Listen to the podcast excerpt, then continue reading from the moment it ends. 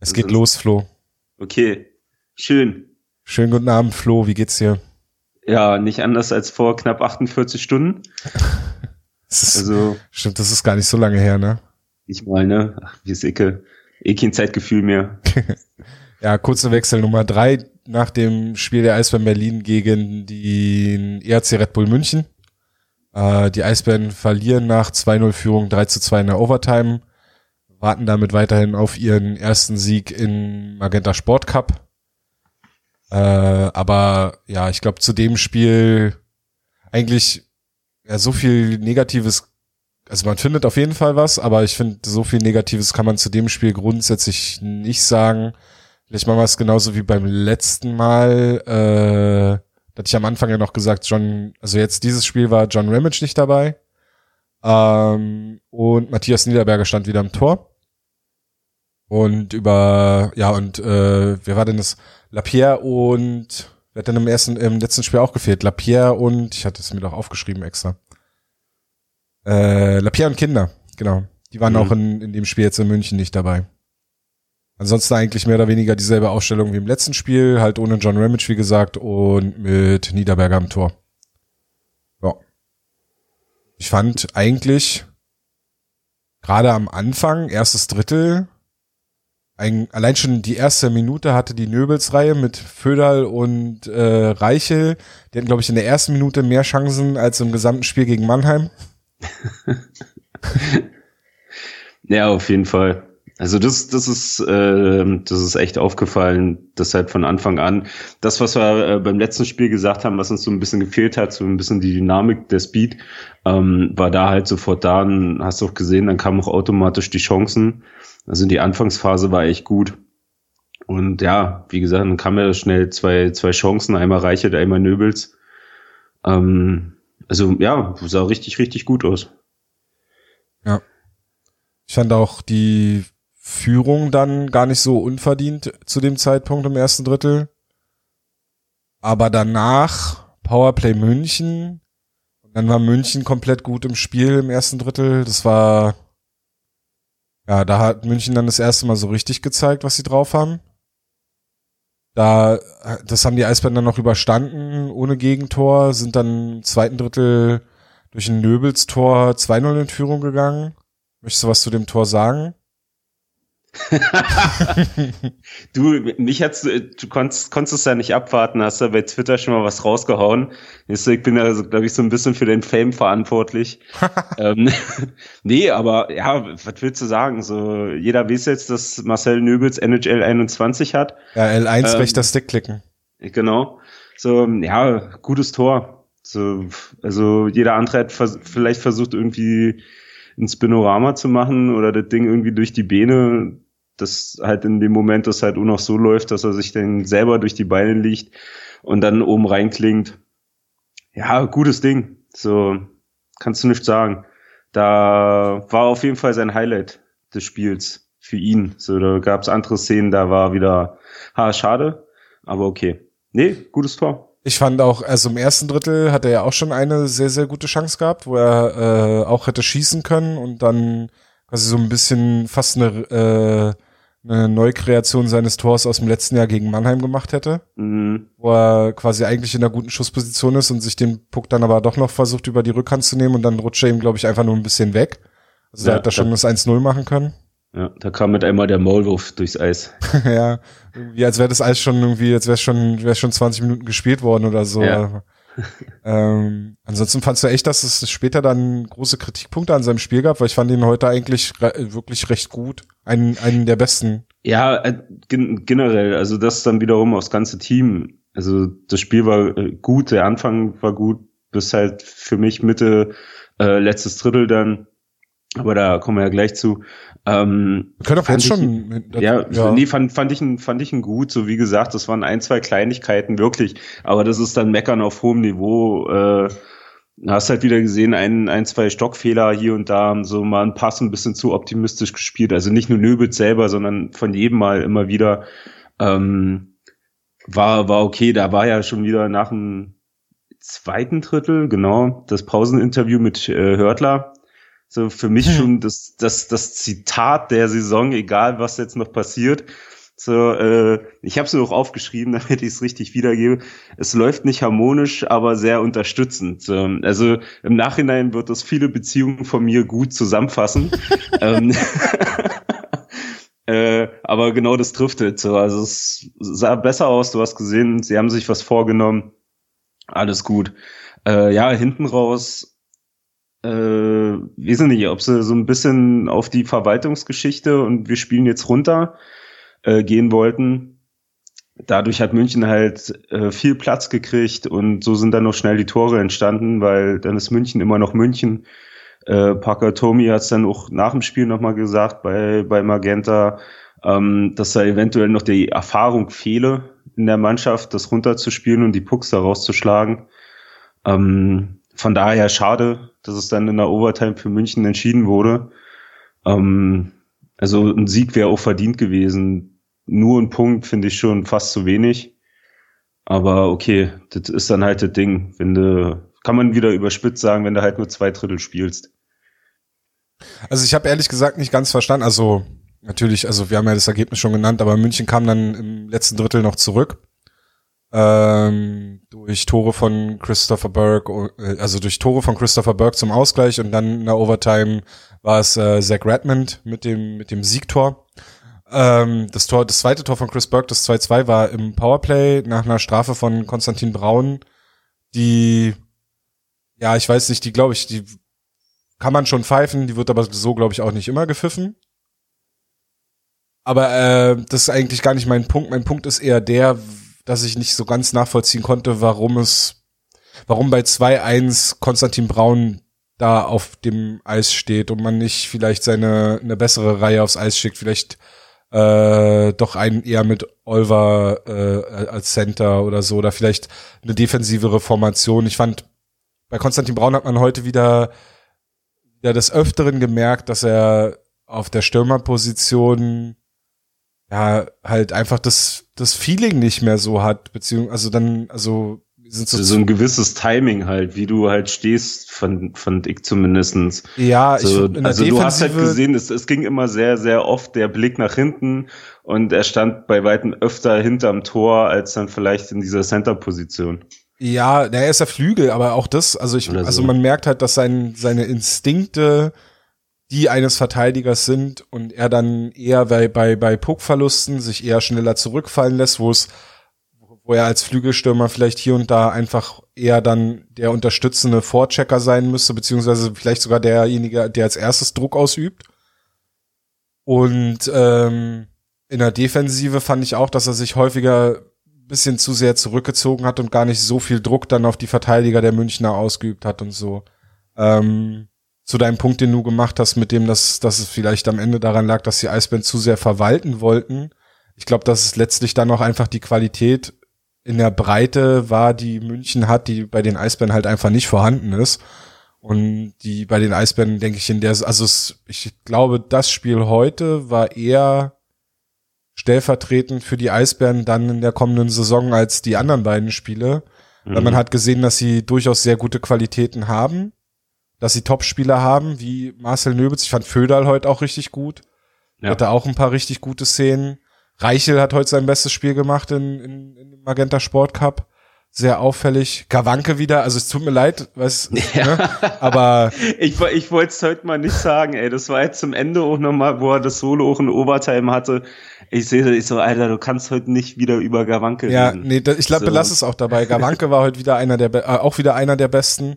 Mhm. Ähm, durch den durch den Ausfall von Ramage dann auch im ersten Verteidigerpaar mit mit äh, mit äh, Jonas Müller. Ach ey, äh, kannst du dich dran erinnern? Es gab mal vor Jahren, wenn Wally jetzt dabei wäre, Wally wüsste das 100 pro, wann das war. Der wüsste genau den Tag. Ähm, es gab mal von Peter John Lee das Zitat: Er wünsche sich in ein paar Jahren eine komplett deutsche Starting Six. Ja. Bei den Eisbären.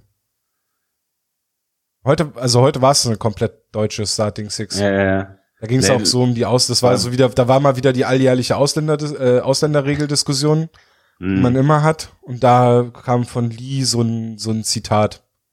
Ich glaube, eine Woche später wurde der nächste Ex-NHL-Profi verpflichtet. Also Und wir begrüßen Craig Barrowski. ja, irgendwie sowas. Aber das fand ich schon spannend heute, ne? Mit Niederberger, Braun, äh, Niederberger, äh, Müller, Gawanke, Nöbels, Pödal und Reichel als Starting Six.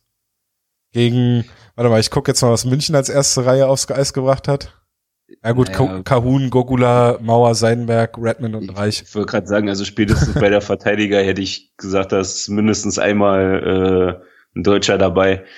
Aber gut, nee, klar. So, du, du hast es ja auch schon beim, beim ein oder anderen Spiel gesehen, auch Special Teams, die halt komplett mit deutschen Spielern besetzt sind. Ähm, ja, das hast du halt gerade. So, das halt, wie gesagt, ich hatte es beim letzten Mal schon gesagt, da halt auf die jungen Deutschen bezogen. Ähm, ich finde es halt gut, den Weg, den man halt gerade geht. So, und dass man halt auch wieder für für, für deutsche Spieler muss er nicht immer Natti-Spieler sein, muss er nicht immer so, so ein Vödel sein oder Nöbel-Style oder sonst was. So, das kann ja auch einer sein, der sich entwickelt und muss auch nicht immer das Riesentalent sein. So, ähm, alles cool. Aber dass Berlin auch für, für die Art Spieler halt wieder eine Anlaufstation wird und nicht nur eine Durchlaufstation. Ja. Das würde ich mir halt sehr wünschen. Und wie gesagt, ich würde mir halt auch wünschen, dass der Weg, den man gerade einschlägt, dass der auch beibehalten wird und man sich nicht irritieren lässt. Auch wenn es dann halt mal nochmal zwei, drei, vier Jahre ohne Meisterschaft ist. Also kann ich auch mit leben, solange man gutes Hockey sieht und das nicht irgendwie hier konsolenmäßig Manager-Teil läuft. Also kann ich tausendmal mehr anfangen mit. Ja, wie ich schon mal gesagt habe, ne, wenn man ähm, dass man das irgendwo so, wo ist die neue Generation, diese neue 85er äh, Generation, wo man man sich so ein bisschen dran festhalten kann und sagen kann, guck mal, die kommen alle irgendwie aus dem aus dem Nachwuchs der Eisbären oder sind in, in irgendeiner Form durchlaufen mhm. und sind jetzt bei den Profis und sind auch so ein Beispiel für Kids, die jetzt im Nachwuchs sind, so, äh, wenn ich mich hier ranhalte, dann schaffe ich es auch dahin, ne? Ja, ohne Frage. Aber wie gesagt, also ich, für mich muss es nicht mal dieses Romantische sein aus der eigenen Jugend. Und sind wir mal ehrlich, so ein Busch, Hörtler, also dieser ganze 85er, also die, die sind auch nicht alle, alle, ja, ja, schon. Die, die, genau, die kamen, also das Tiefste, was vielleicht der eine oder andere gespielt hat, war halt Schülermannschaft. So, aber Bambinis hat auch keiner von denen gespielt hier in Berlin. Ähm, also wie gesagt, das muss es nicht mal sein. Von mir aus kann, kann auch einer äh, mit 18, 19, 20 hierher nach Berlin kommen und sich dann hier nach und nach entwickeln und seine, seine Karriere hier spielen. Also da, das finde ich auch gut so. Also ich ja, brauche halt diese, diese romantische brauche ich nicht immer. Nö, aber du hast das Romantische mit Wissmann und, und, und Müller. Oder ja. du hast halt dann auch dieses, so den letzten Entwicklungsschritt oder den vorletzten Entwicklungsschritt bei den Eisbären machen mit Lukas Reichel zum Beispiel. Oder jetzt genau. Gawanke, der ja auch, also Gawanke wäre eher wieder das romantische, äh, komplett hier die Jugend verbracht und ja. dann äh, ja auch den Sprung nach Nordamerika geschafft. Also bisher zumindest mal gucken, wie es wie es weitergeht jetzt auch, wenn wenn die ganze Corona-Nummer weiter äh, vorbei mhm. ist. Ähm, lass uns doch mal, lass uns doch mal zum Spiel zurückkommen. Also wie wie bewertest du das Overtime-Tor der der Münchner? Mir ist aufgefallen, in der, in der, in der einen Szene ist mir dann aufgefallen, dass äh, Pöderl und, und Hörtler nochmal sehr angeregt miteinander diskutiert hatten. Und okay. ich hatte auch sofort einen Gedanken, als ich die Wiederholung, also im, im normalen ist es mir, ist mir nur aufgefallen, dass plötzlich in der Mitte ein ganz schönes Loch war. Das, das, das ist mir tatsächlich öfter aufgefallen. So, also ich muss, muss auch sagen, ich habe das zweite Drittel habe ich mehr oder weniger in der Straßenbahn gesehen, weil ich von Arbeit gekommen bin. da hatte ich nicht so den größten Bildschirm. Aber ähm, nee, aber auch das hast du gesehen. Das vor allem, äh, so ist ja dann auch mehr oder weniger in der Overtime so ein bisschen der Tor entstanden, hier und da die Zuordnung nicht ganz gestimmt hat und äh, eben München dann genau den freien Platz hatte, einen guten One-Timer gemacht hat und das Ding da eingenetzt hat. Ja, ich fand bei dem Overtime-Tor war es halt so eine Situation, wo man merkt, dass, äh, dass Hördler gar nicht so, also ja, wo wir vorhin bei Tine Braun mit Instinkten waren, dass da vielleicht nicht der Instinkt da war, man spielt gerade drei gegen drei, mhm. weil er sieht den Münchner Stürmer jetzt aus seiner Perspektive über rechts und ich, Föderl ist auch dran und der normale Instinkt für, für den Verteidiger ist dann natürlich, ich ziehe mich auf den zweiten Pfosten und decke dort meinen Mitspieler, weil ich habe ja eigentlich noch den zweiten Verteidiger, der dann da die kurze Ecke macht. Und das hat er halt in dem Fall nicht gemacht. Er zieht sich auf den zweiten Pfosten und öffnet somit die Mitte, ja. weil Nöbels wahrscheinlich seinen Gegenspieler halt da, dann ziehen lassen, weil er davon ausgeht, in der Mitte muss ja noch ein Verteidiger stehen. Äh, ich weiß nicht warum, aber in der DL spielt man drei gegen drei nicht in Manndeckung, sondern irgendwie so eine halbe Raumverteidigung. Kann ich auch nicht so ganz nachvollziehen, aber ist halt so. Ähm, Ich hab glaube, dass es dadurch, also dass da einfach so ein Kommunikationsfehler war oder ein Abstimmungsfehler in der, in der Aufstellung, dass da das Tor fallen könnte, weil im Normalfall fällt das so, glaube ich, nicht. Ach, das siehst du ja auch nicht. Also das sind ja schon schon allein das Ding, dass Nöbels halt mit dem Rücken zum Verteidiger steht, äh, zum zum zum Stürmer von von München. Also das ist ja schon mal eine sehr ungünstige ja. Situation. So, nee, auf jeden Fall, das kann halt sein. Aber wie gesagt, das beziehe ich mich halt wieder auf Hörtler. Ne, ist halt war nicht harmonisch, aber unterstützend. äh, wir müssen noch über den Hit von Streu gegen Appendino sprechen. Oh ja, den, den hatte ich noch gesehen gehabt, das stimmt. So sehr putzig, ja. Grüße an die Physik, ne? Wo ein Körper ist, kann kein zweiter sein. Und dass Energie nie verschwindet. ja, eben. So. Ja, okay. So. War, war ein schöner Check, den fand ich sehr, sehr beeindruckend. Fand ich aber auch so stellvertretend, weil gerade im ersten und zweiten Drittel fand ich die Eisbären physisch auch sehr stark. Auch anders mhm. als, also gut, gegen Mannheim ging es schon so, aber ich fand dann den Schwenningen Spiel waren sie oft zu weit weg und in dem Spiel waren, war es jetzt schon wieder physischer und sie waren häufiger ja. dran. Ähm, ja. Na, es, es, war, es war gezielter, fand ich halt nochmal. Also in Mannheim ging es halt von beiden Seiten, war es halt ein Bandenduell nach dem anderen und so hier Fight um Puck.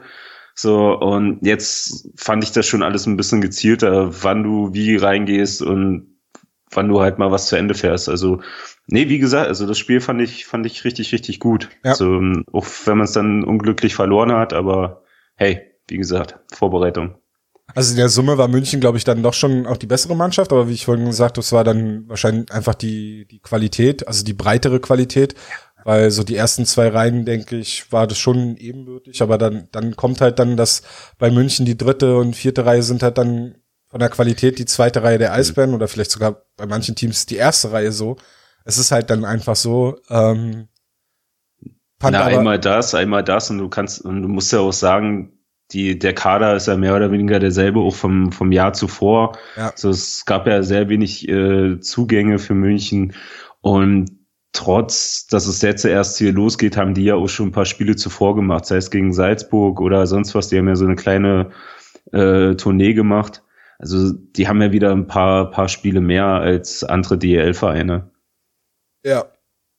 Ja, das und spielen ja seit Jahren mehr oder weniger denselben Stil und äh, da, wenn da neue Spieler reinkommen, ist es, glaube ich, für die auch leichter, weil genug Spieler da sind, die quasi dafür sorgen, dass sie sich an den neuen Spielstil gewöhnen können, also so quasi an die Hand genommen werden, so Mentorenrollen einnehmen können. Äh, insofern, es klingt fast so, als wollen wir das alles schön reden, dass sie jetzt quasi drei Spiele verloren haben, aber finde ich gar nicht. Ich finde, man kann schon so einen gewissen, eine gewisse Entwicklung entdecken. Ich mhm. finde, man sieht auch wieder so ein bisschen, was mir auch letzte Saison gut gefallen hat, ähm, so eine, vielleicht so eine gewisse Stärke vom Serge Aubin und äh, Craig Streu, dass sie in den Analysen und in den Entwicklungen zwischen den Spielen gar nicht so schlecht sind weil man hat schon ja eindeutig gemerkt, dass sich da was verändert hat im Spiel gegen Mannheim und dass es nicht einfach nur quasi diese typische Phrase ist, ja, wir haben nicht das umgesetzt, was wir spielen wollen, was man ja auch häufig hört und gerne hört, äh, sondern ja, heute hat man, glaube ich, gesehen, was sie spielen wollen, auch wie sie gegen die Scheibe arbeiten wollen, weil sie da, also ich fand, da war eindeutig ein Unterschied zu erkennen. Und ja, ich denke, die Gegner, also die Gegner werden ja nicht permanent München und Mannheim sein. Und dann werden die Eisbären auch wieder eines der Top 5, Top 4 Teams wahrscheinlich in der DL sein. Oder dann halt, also über ihre Gruppe, dann Gruppe Nord, da sich äh, oben, oben in, die, in die Playoffs begeben. Ja, und dann heißt dann wahrscheinlich irgendwann der Gegner Mannheim oder München. Aber jetzt müssen sie erstmal irgendwie das nächste Spiel gegen, oder dann nächsten Spiele hier im Magenta Sport Cup gewinnen um überhaupt noch eine Chance auf das, was ist das denn? Spielen die ein Halbfinale, Finale, ja, wa? Ja, genau. Ja, darauf sich irgendwie dahin zu begeben. du noch was sagen? Nö. okay. Ja, nö, war schön. Danke, tschüss. ja. nee, ach, was, was willst du da sagen? Ist ja, ist ja okay. So, gibt halt nichts. So.